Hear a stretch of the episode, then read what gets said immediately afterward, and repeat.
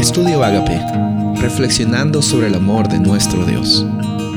El título de hoy es Los crisoles de purificación. Jeremías 9:7. Por tanto así dice el Señor de los ejércitos, He aquí los refinaré y los probaré, porque ¿qué más puedo hacer con la hija de mi pueblo? En el libro de Jeremías, en el capítulo 9, encontramos que Dios se manifiesta como Jehová de los ejércitos, un Dios poderoso que interactúa con su pueblo diciendo que los va a refinar, los va a probar.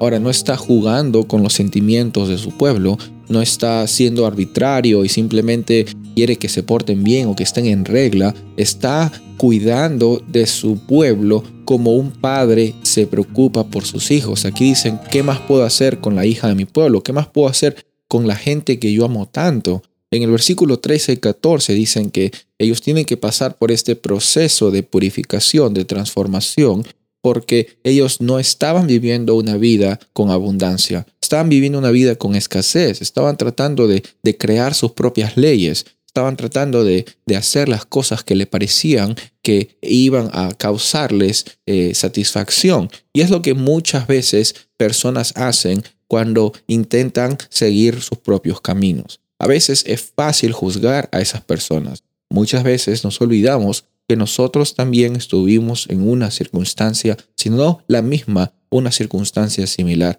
antes de que Jesús nos haya encontrado. Por eso es que cuando alguien está pasando por una circunstancia complicada, incluso en el que este crisol de purificación, Dios usa estas pruebas para que nuestro carácter sea purificado. Dios usa estas pruebas para que en medio del fuego reconozcamos qué es lo que importa en nuestras vidas, qué es lo que trae en realidad satisfacción a nuestras vidas, qué es lo que trae significado a nuestras vidas. En las pruebas y en las circunstancias adversas encontramos que todo puede, todo puede cambiar, pero la realidad que nosotros tenemos como hijos de Dios, la iniciativa que Dios provee para ti, para mí, la iniciativa del pacto, que es un pacto eterno, eso no cambia. El cómo Dios te ve no cambia. Incluso en medio de estas tribulaciones que encontramos en el versículo que, que leímos, que Dios nos está refinando, Él no nos deja de llamar su pueblo. Él no nos deja de llamar sus hijos. Qué lección tan grande. Un padre que ama a sus hijos va a hacer lo mejor para ellos. Dios nunca va a actuar de una forma arbitraria solamente para manipularte, solamente para que, te, que cambies tu conducta. Él, como un padre amado, un padre amante hacia ti, sabe lo que es lo mejor para ti.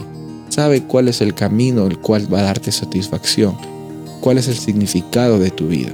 Y por eso hoy día podemos caminar seguros que incluso en las pruebas y en las circunstancias difíciles somos refinados y no estamos solos. Soy el pastor Rubén Casabona y deseo que tengas un día bendecido.